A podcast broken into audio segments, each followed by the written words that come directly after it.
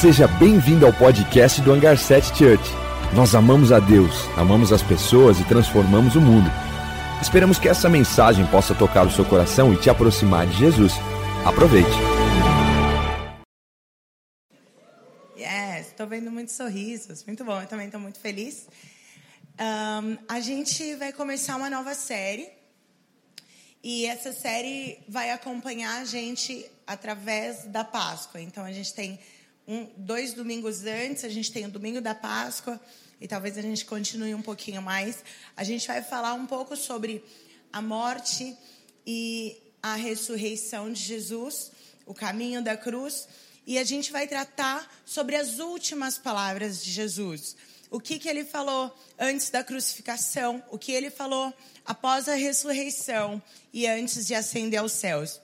A gente vai tratar isso com muito carinho, amor e respeito, porque trata tudo sobre o sacrifício dele por nós, tudo sobre o amor dele por nós.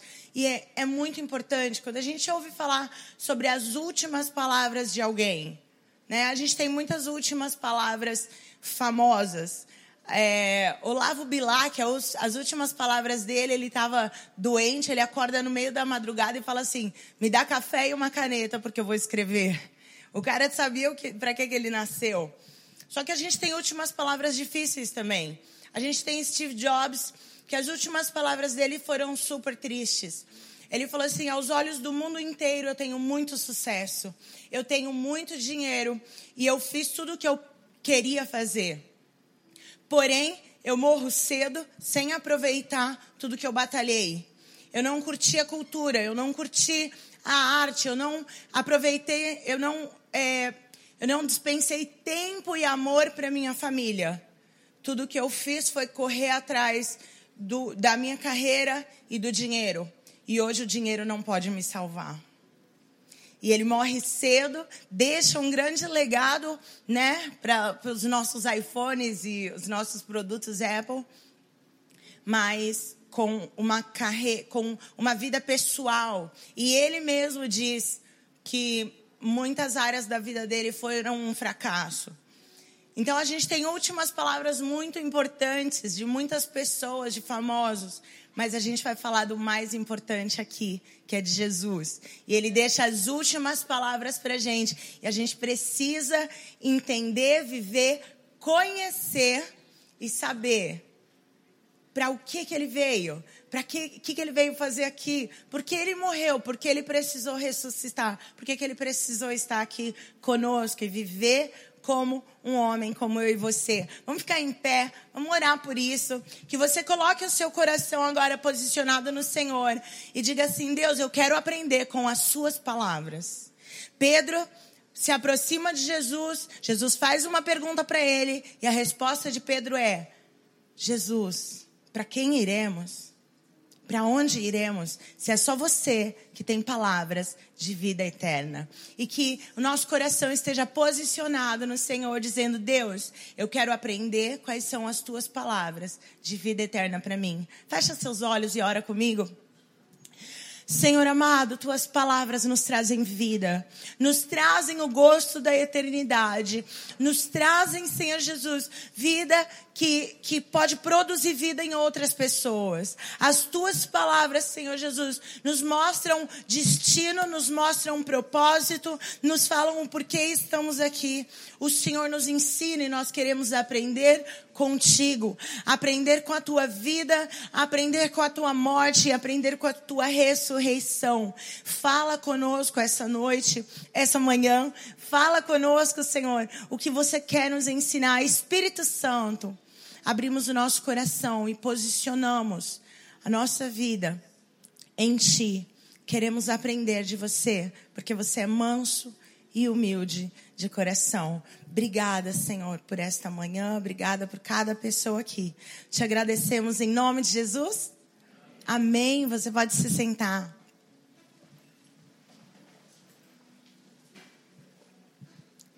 Então, a gente está nos últimos momentos. Então, vamos falar sobre a última tarde, noite de Jesus. Jesus fala com os discípulos dele e fala assim: a gente vai comer a Páscoa junto. Então vai lá para Jerusalém e prepara a Páscoa. E ele dá todas as instruções de como seria e aonde seria. E os discípulos vão e preparam essa Páscoa. E ele se assenta ali com os doze discípulos e fala assim: Eu esperei ansiosamente comer essa Páscoa com vocês comer essa ceia, tomar essa ceia com vocês. Ele está ali com os doze, ele está ali com Pedro que iria negar, e ele está ali com Judas que iria trair, e ele senta e come a Páscoa com todos eles. Ele não exclui ninguém da festa, ele inclui todo mundo. Mesmo aqueles que não mereciam, mesmo aqueles que já estavam bolando a trama de trair Jesus. Ele senta com eles e come a Páscoa. Logo após a Páscoa, ele ali sentado, tomando a ceia, ele já começa a falar: ainda hoje onde vocês vão me trair, ainda hoje vão me negar. Ainda à noite eu vou ser, ainda hoje eu serei crucificado. Pedro é aquele energético, aquele rápido que fala assim: nunca, só por cima do meu cadáver que isso vai acontecer. Aí Jesus fala: Pedro, o inimigo pediu para peneirar você. O inimigo pediu você. Mas eu intercedi por você, eu orei por você, para você não cair. Mas você ainda vai me negar. Hoje, antes do galo cantar, você vai me negar. E é o que acontece. E aí eles sentados ali, eles se levantam e eles vão para o Monte das Oliveiras orar. E ele sobe com os discípulos, com os doze. Esperem aqui, eu vou subir mais ali. E sobe com mais três. Ele fala: vocês precisam orar para que hoje vocês não caiam em tentação. Acho lindo que Jesus nos ensina a orar para a gente não cair em tentação. Esse mundo está cheio de tentação. A gente não fala muito disso, mas a gente deveria falar disso. Ore para que você não caia em tentação. Na sua vida, no seu dia a dia, na sua família, seja lá o que for. Ore para você não cair em tentação. E Jesus fala isso para os discípulos: interceda, ora para vocês não caírem. Porque hoje provavelmente vai ser a noite mais difícil da vida de vocês. Ore para você não cair em tentação. E os discípulos dormem. A Bíblia fala que eles foram tomados de tristeza. E eles dormiram de tristeza. Quem nunca, né? Ficou triste, vai se trancar no quarto e chora até dormir. Ou não chora, ou fica emburrado e dorme para ver se passa o tempo. E eles ali dormiram de tristeza. E Jesus faz aquela famosa oração: Pai, se for possível, tira de mim esse cálice. Eu acho bateu ali o desespero. Ele já sabia o que ele ia fazer, ele estava ali para isso. Ele se dispôs, ele disse sim, eu quero, eu vou. Mas ali na hora do desespero, ele fala: Deus, se for possível, tira de mim esse cálice. E ali naquele momento, ele fala, mas acima de tudo, seja feita a tua vontade, não a minha. Que bom.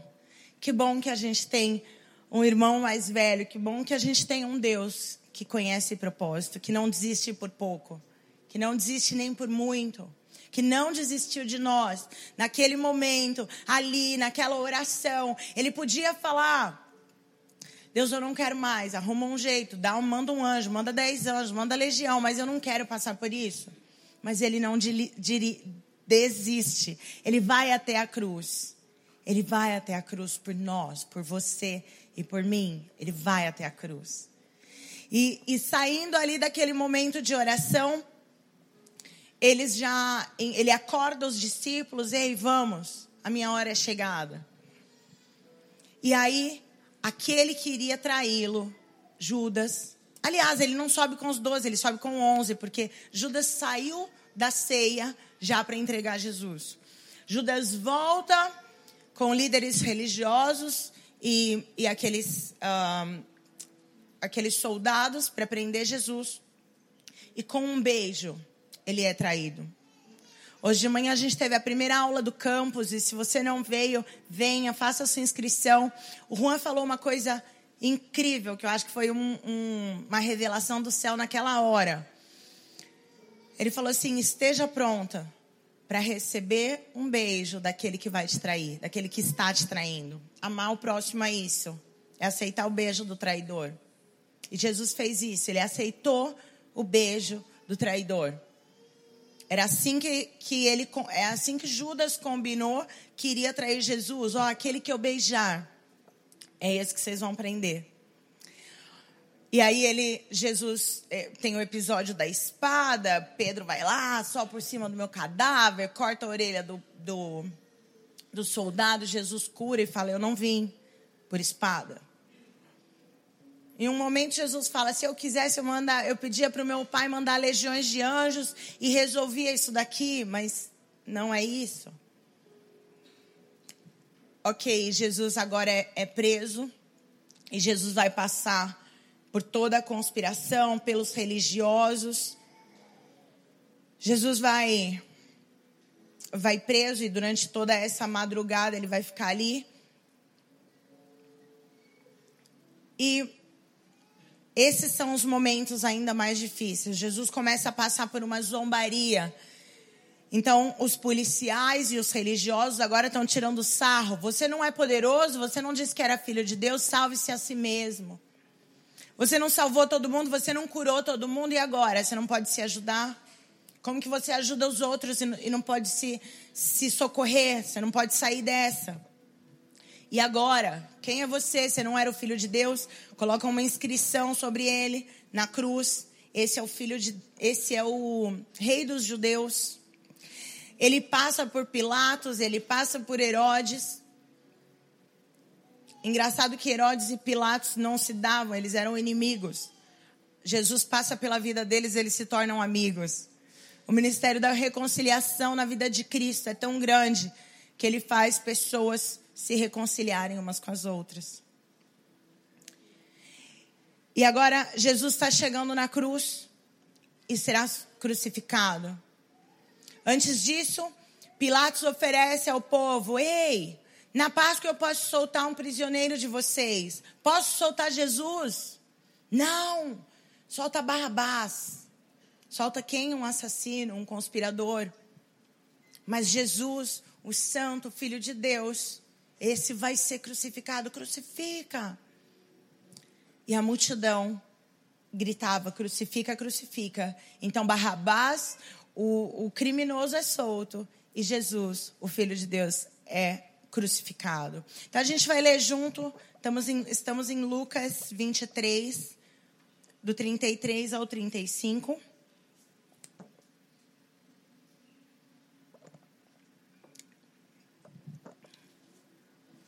E o Calvário chamava de Monte Caveira, por causa do formato.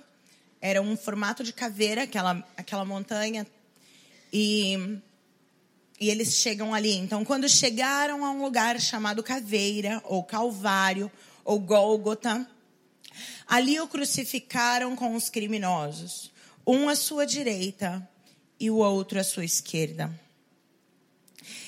Então, Jesus está ali, tem um criminoso de um lado, um criminoso do outro. Jesus já está preso, já foram colocados os pregos ali nos seus punhos, um prego no seu pé, nos, cruzado ali nos seus pés. E Jesus está preso e os dois ali ao seu lado.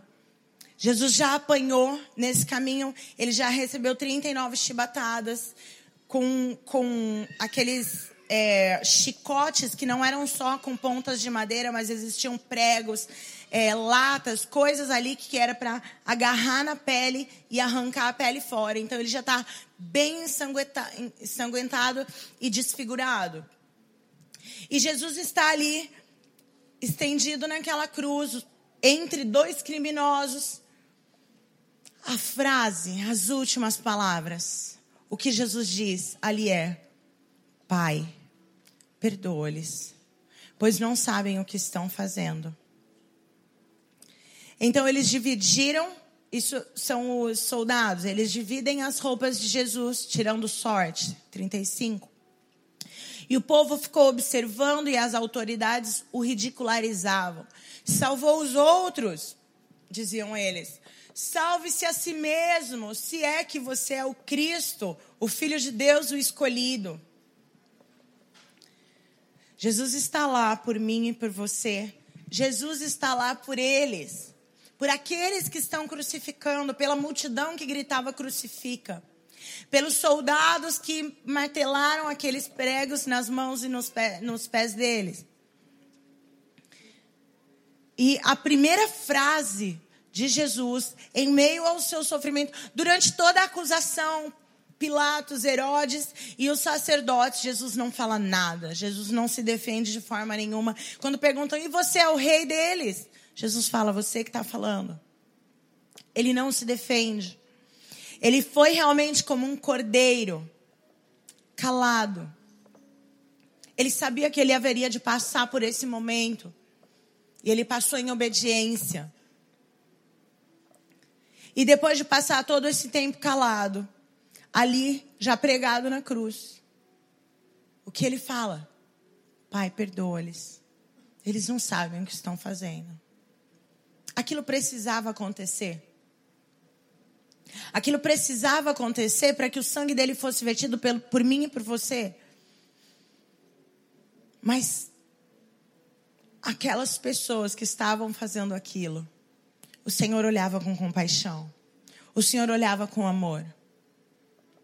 Quando a gente lê na palavra, ame o próximo assim como você ama a si mesmo. Jesus olhava para o próximo e sabia que aquele que estava fazendo mal para ele era um era alguém que o Senhor amava, era alguém que o Pai amava, era alguém que o Pai criou, que o Pai sonhou, que o Pai tem sonhos e planos na vida dessa pessoa, e ele não olhava como um acusador e como um inimigo, mas ele olhava com piedade, dizendo: Pai, perdoa. Eles não sabem o que estão fazendo, Deus não deixa eles escolherem disso. Não deixa eles escolherem desse pecado, não deixa eles escolherem um salário desse pecado. Com amor. Ele sempre olhava com amor. E engraçado que nesse momento da cruz, nesses últimos momentos, a gente vê Jesus em atitudes demonstrando o que ele ensinou. Porque é fácil ensinar, eu gosto de dar aula, eu, eu, eu sou bem mestre, eu sou bem professora. Então, a minha didática, a minha forma de falar, eu amo dar aula, eu amo ensinar. Mas, se você viver no meu dia a dia, você fala, Keila, você me ensinou uma... O, o Brian faz isso. O Brian fala assim, mãe, você falou que era pra gente fazer isso e você não está fazendo. Eu... Mas Jesus, no momento mais desesperador da vida dele, no momento que eu ia perdoar ele se ele não vivesse o que ele ensinou. Mas ele vive exatamente. Aliás, muito mais, para nos surpreender, ele vive ainda muito mais do que aquilo que ele ensinava com palavras. Ele ensinava com palavras, ele ensinava com autoridade, mas ele demonstrou na sua vida. Ele ensinou sobre perdão. Quando ele está falando com os discípulos, e os discípulos pedem: ensina a gente a orar. E ele começa, então, quando vocês orarem, ora assim, Pai nosso que estás no céu, santificado seja o teu nome. Venha a nós o teu reino, seja feita a tua vontade, assim na terra como no céu. Pão nosso nos dá a cada dia.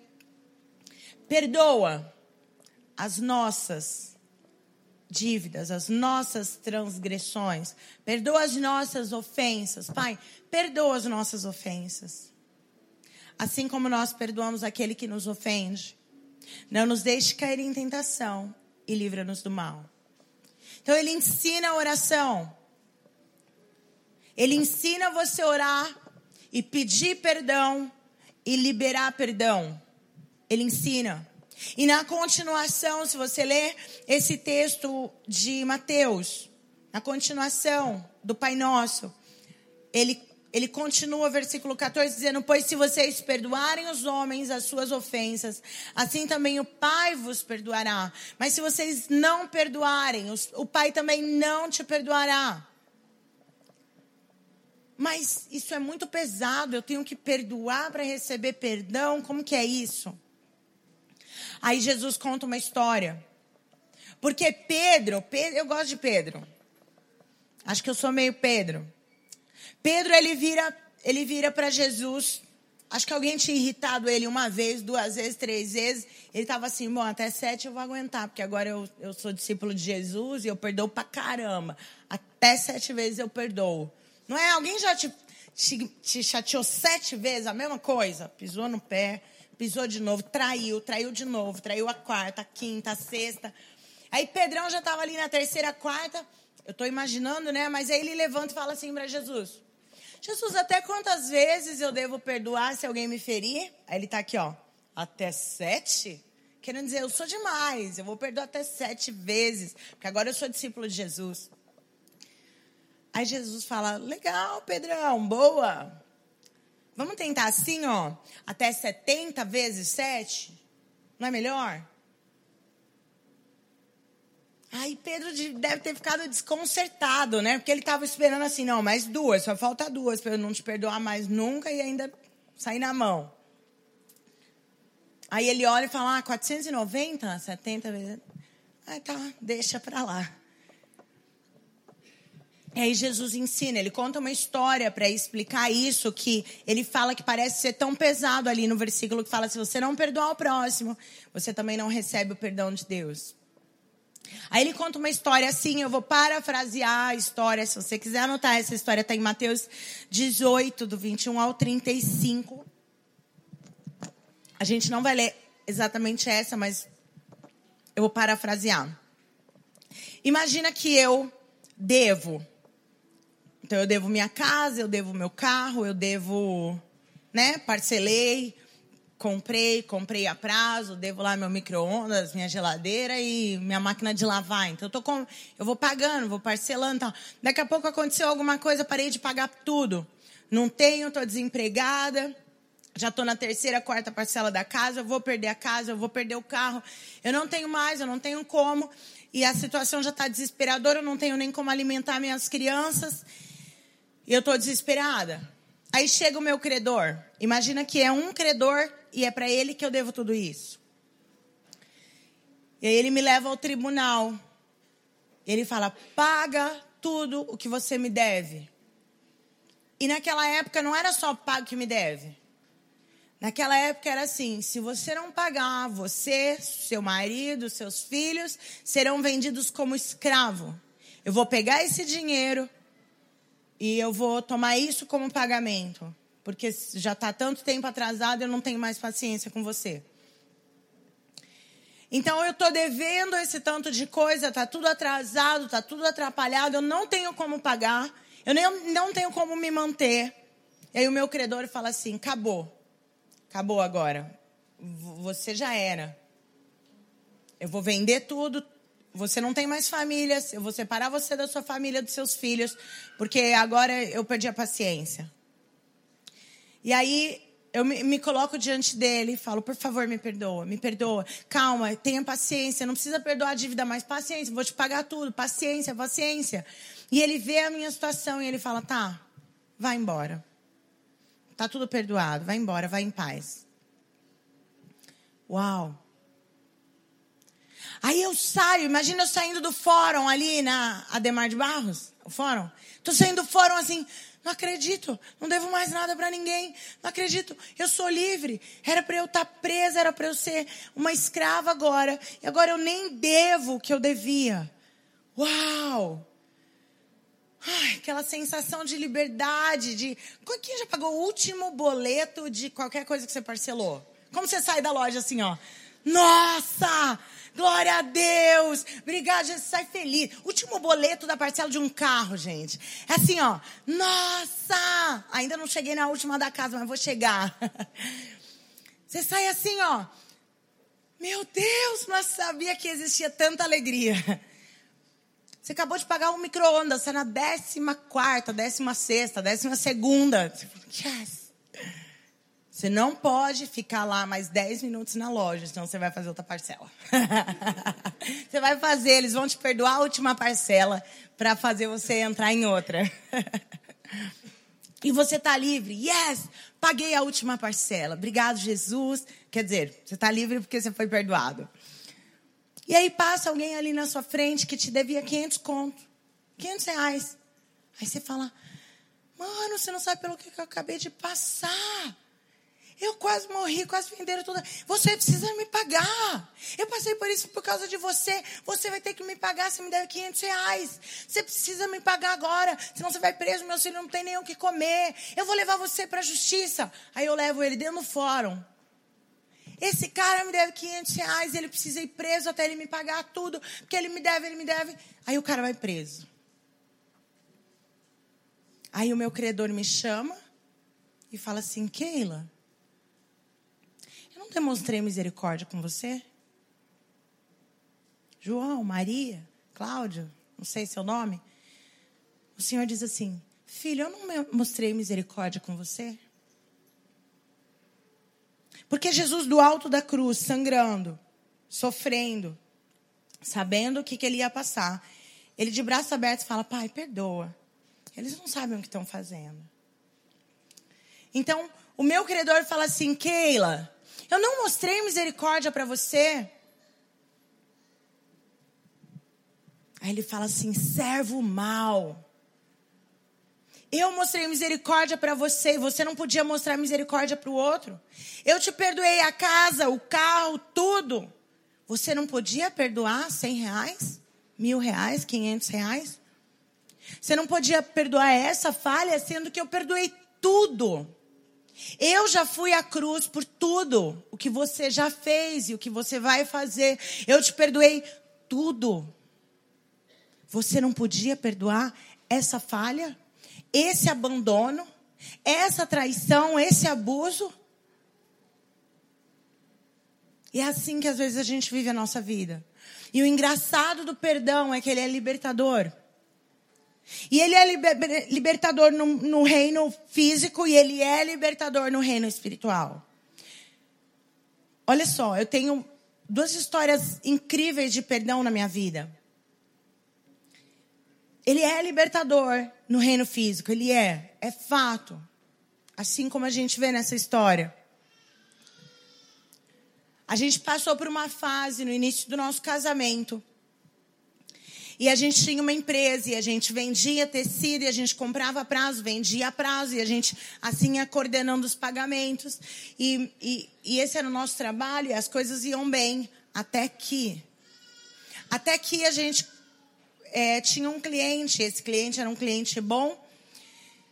E ele pagava certinho, a gente vendia muito toda semana para ele. Aí a gente teve um outro cliente, ele nos parecia um cliente bom, a gente fez uma venda para ele, foi bem, e a segunda a gente fez a prazo. Aquele cliente que era bom, que vendia toda semana, ele sumiu. Pegou todos, deixou todos os cheques a prazo que a gente tinha dele e foi embora para morar no país dele. Ele era estrangeiro. E o outro cliente que a gente confiou nele na segunda compra, ele sumiu também. Então a gente teve um grande, é, um grande problema uma vez e depois um grande problema que foi prolongando, porque eu tinha cheque toda semana para daquele outro cliente. Quando a gente viu, a gente não tinha como pagar nada. A gente não tinha como pagar nada, nenhum fornecedor, nada. Não tinha como, já estava todo tudo ruim. E o lugar onde a gente passava o cheque. Então a gente passava esses cheques para ir comprando mercadoria, essas coisas. O lugar onde a gente passava o cheque chamou a gente. Olha aqui. Você está me devendo e você precisa me pagar. Eu já não vou mais aceitar os seus cheques. De agora em diante, você vai ter que. E pá, papai pressionou a gente. E a gente foi embora desconcertado. Quando Passou mais uma, duas semanas, aí outros clientes pequenos começaram a dar problema de pagamento também. E a gente tinha um cliente que, que, que nos devia, e eu liguei cobrando, e a esposa atendeu e falou: Olha, a gente está numa situação assim, assim, assim. E ele, a gente, ele saiu para vender esse final de semana, ele vendeu o suficiente para a gente comprar leite e alimento para a semana. Eu estava grávida do Brian. E eu falei, não, tudo bem, fica tranquila. E desliguei o telefone. e comecei a chorar, porque eu estava pensando, meu Deus, eu grávida. Pensando que podia ser comigo, podia eu não ter leite para o meu filho. Comecei a chorar e chorar. E falei, Deus, eu não quero mais cobrar essa pessoa. Eu não quero mais. Quando o Juan chegou, eu falei, ó, essa pessoa aqui a gente vai perdoar, porque eu não quero mais. Ele falou, então tá, então eu vou ligar para ele vir buscar os cheques e assim ele consegue liberar o banco. Legal. E aí liberamos essa pessoa e o cara, um adulto, um homem barbudo, começou a chorar, contando pra, pra gente a história dele. E a gente falou: não, tá tudo bem, fica tranquilo, vai. E isso foi libertador pra gente. Pô, é um dinheiro que a gente precisava, que a gente estava devendo o mundo inteiro. Mas foi muito bom ver que a gente estava podendo auxiliar, ajudar em alguma coisa aquele pouco, aquela família. O nosso credor, esse que a gente passava os cheques para ele, esse que a gente devia muito, muito, muito, me chamou naquela semana. Keila, por favor, vem aqui. Subi lá já assim, né? Já desesperada, já tinha chorado tudo que eu tinha que chorar no carro, já fui inteira lá, me recompus. Ele tinha um bolinho de cheque dos meus clientes ali, ele entregou na minha mão e falou: Vai, Deus te abençoe. Era exatamente dez vezes mais do que eu tinha perdoado o outro. Exatamente dez vezes mais. E eu fiz, mas como que eu, é, um, como que eu vou te pagar? Não, tá tudo bem, pode ir. Gente, isso não acontece. Acontece. Porque as coisas as coisas de Deus não têm explicação, o perdão não tem explicação, não tem motivo, não tem motivação. É assim, é obediência. É o Senhor colocar no seu coração e você obedecer, e você ir lá e fazer. E Jesus, ele praticou aquilo que ele pregou. Ele conta essa história. E no final dessa história que ele conta, ele fala assim: ele fala, servo mal, por que, que você não perdoou? Então agora você vai preso até você pagar o último centavo do que você deve. E eu achava isso muito sério. Eu falava, como que o cara revogou o perdão dele? Ele já tinha perdoado, imagina. Aí eu saí do fórum toda feliz, e não devo mais nada. Aí levei lá o cara no fórum. Aí o meu credor fala assim: não, não vou te perdoar nada, você me deve tudo, agora você vai preso, sua família, tudo. Mas Deus, isso é estranho, como você perdoa e não perdoa mais. Filha, o que eu fiz na cruz foi pela humanidade, foi por cada um de vocês. Mas você precisa receber, você precisa aceitar. Legal, eu preciso receber o perdão. E você precisa demonstrar esse perdão para o próximo. Você perdoa. Ame ao próximo como a si mesmo. Perdoe ao próximo como a si mesmo. A gente tem vários aspectos do perdão. Por quê? Porque se você não perdoa a si mesmo, como você vai perdoar outra pessoa? E ele diz assim: se você não perdoa alguém, você está se colocando dentro dessa prisão. Por isso que ele dá essa explicação tão pesada. Ele fala: ah, não perdoou? Eu já tinha te perdoado, mas agora você vai preso. Você vai preso. Por quê? Porque o fato de eu não conseguir perdoar outra pessoa me coloca dentro de uma prisão. Na minha mente, no meu coração e na minha alma. Então não é Deus que está virando para você e falando assim, ah, eu não posso. Não. É que se você não perdoar, você está se segurando e se colocando dentro de uma prisão. Isaías 61 diz assim: O Espírito do soberano Senhor está sobre você, está sobre mim. Ele me ungiu para pregar, liber... ele me ungiu para pregar boas novas aos pobres, libertação e liberdade das prisões, dos cativeiros. Ele fala: o Espírito de Deus está sobre nós para a gente viver essa liberdade, para a gente pregar essa liberdade. Como é que eu prego liberdade, mas eu não exerço isso na minha vida? Como é que eu prego o ministério da reconciliação, mas eu não consigo perdoar alguém que me fez mal? Como é que. Aí Jesus fala assim: se você está trazendo sua oferta aqui, mas você tem um problema com seu irmão, deixa a oferta aqui. Sua oferta não é mais importante do que perdoar o próximo. Deixa a oferta quieta aí, calma. Volta lá. Resolve o problema que você tem com seu irmão. Porque se você não resolver o que você tem com o próximo, você está dentro da prisão. Não é que Deus vai pesar a mão, não. Ele já fez o que ele tinha que fazer por você, você já foi perdoado. Mas como que você quer um perdão, mas não quer perdoar? Como você recebe não quer contribuir, não quer retribuir? Isso te coloca dentro de prisão. Os médicos dizem que a falta de perdão é um dos motivos número um para o câncer. Doenças psicossomáticas vêm e acarretam e entram na, no seu corpo físico por causa do que está acontecendo na sua alma. Problemas psicológicos, tristezas e depressões vêm por causa do que está acontecendo na sua alma. E por mais difícil que seja perdoar, são atitudes. Atitudes de obediência. Atitudes de reconhecimento. Atitudes de rendição, de você se render mesmo ao Senhor.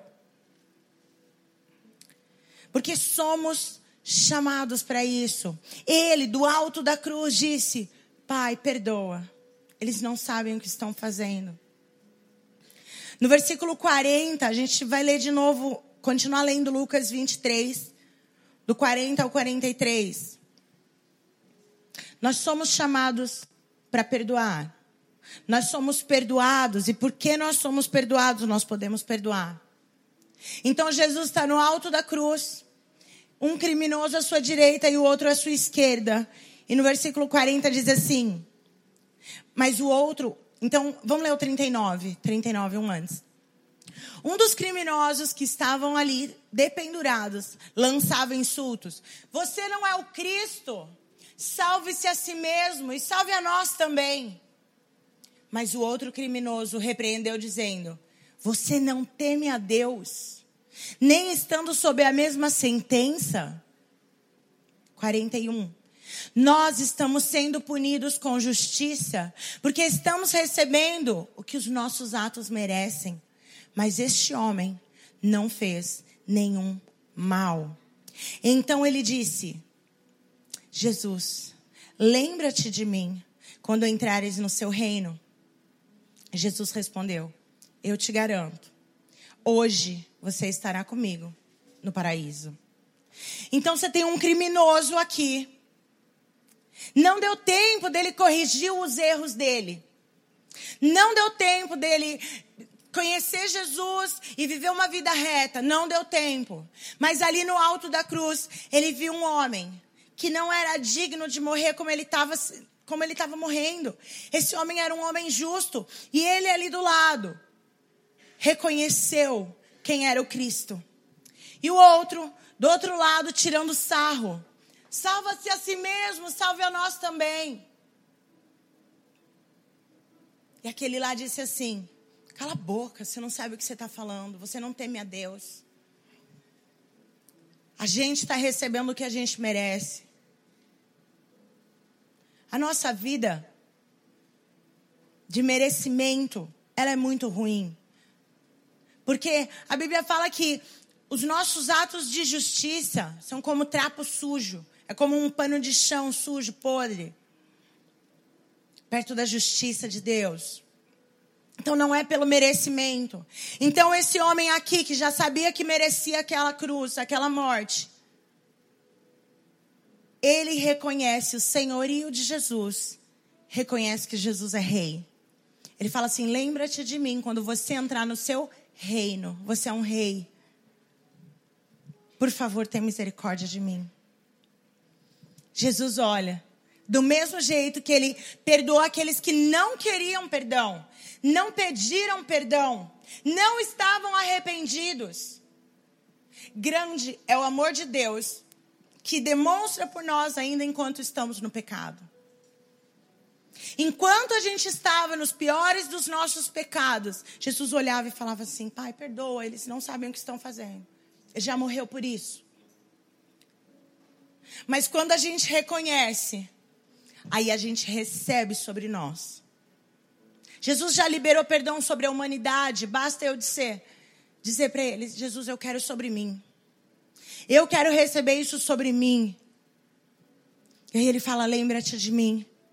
E Jesus faz a promessa, sim, ainda hoje. Ainda hoje a gente está junto. Sim, deu tempo.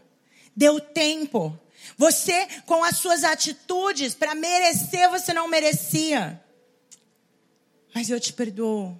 E sim, ainda hoje estaremos juntos por toda a eternidade. Sim. Esse é o sacrifício de Cristo. E é por isso que nós podemos viver e usufruir disso. Porque Ele ainda promete. A promessa dele é esperança. Ainda hoje estarás comigo no paraíso. Mas qual é o paraíso, Keila? Eu vou estar no paraíso hoje? Sim, a gente vai estar com Ele na eternidade. Mas se você liber, liberar perdão hoje, você sai com aquela sensação de quem sai com, a, com o perdão das suas dívidas como quem pagou aquele último boleto, aquela última parcela, como quem foi perdoado de mil vezes mais do que aquilo que ele fez. Como eu saí da sala daquela pessoa, flutuando, chorando, falando: Jesus, você é muito bom. Era uma situação de negócio, eu não podia nem abraçar a pessoa, minha vontade era: obrigado. Mas eu, tá bom, muito obrigada. Deus te abençoe. E saí desconcertada o fato de você liberar perdão não libera apenas aquela pessoa, libera você.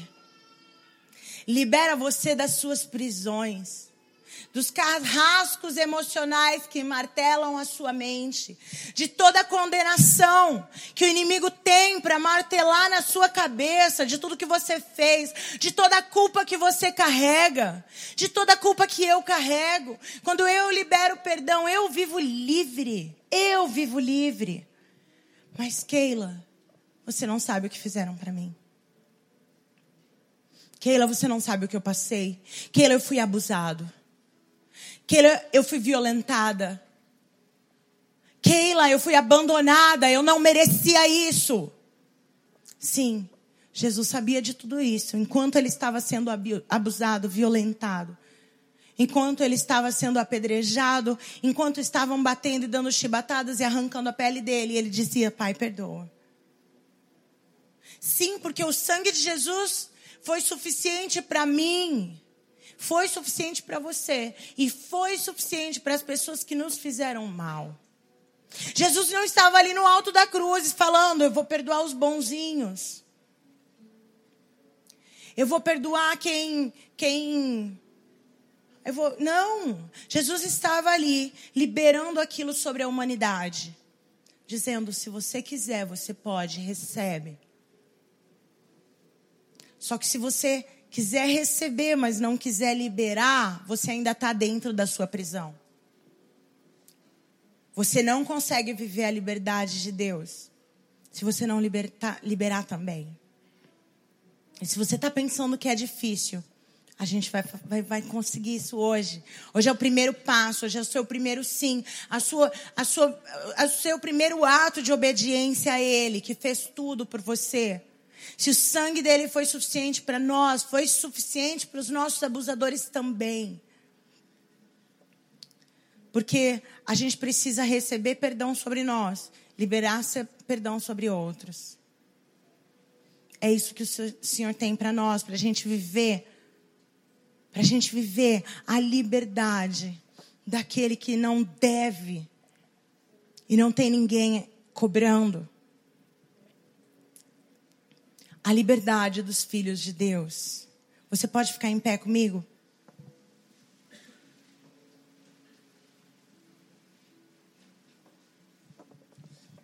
Sabe o que é lindo?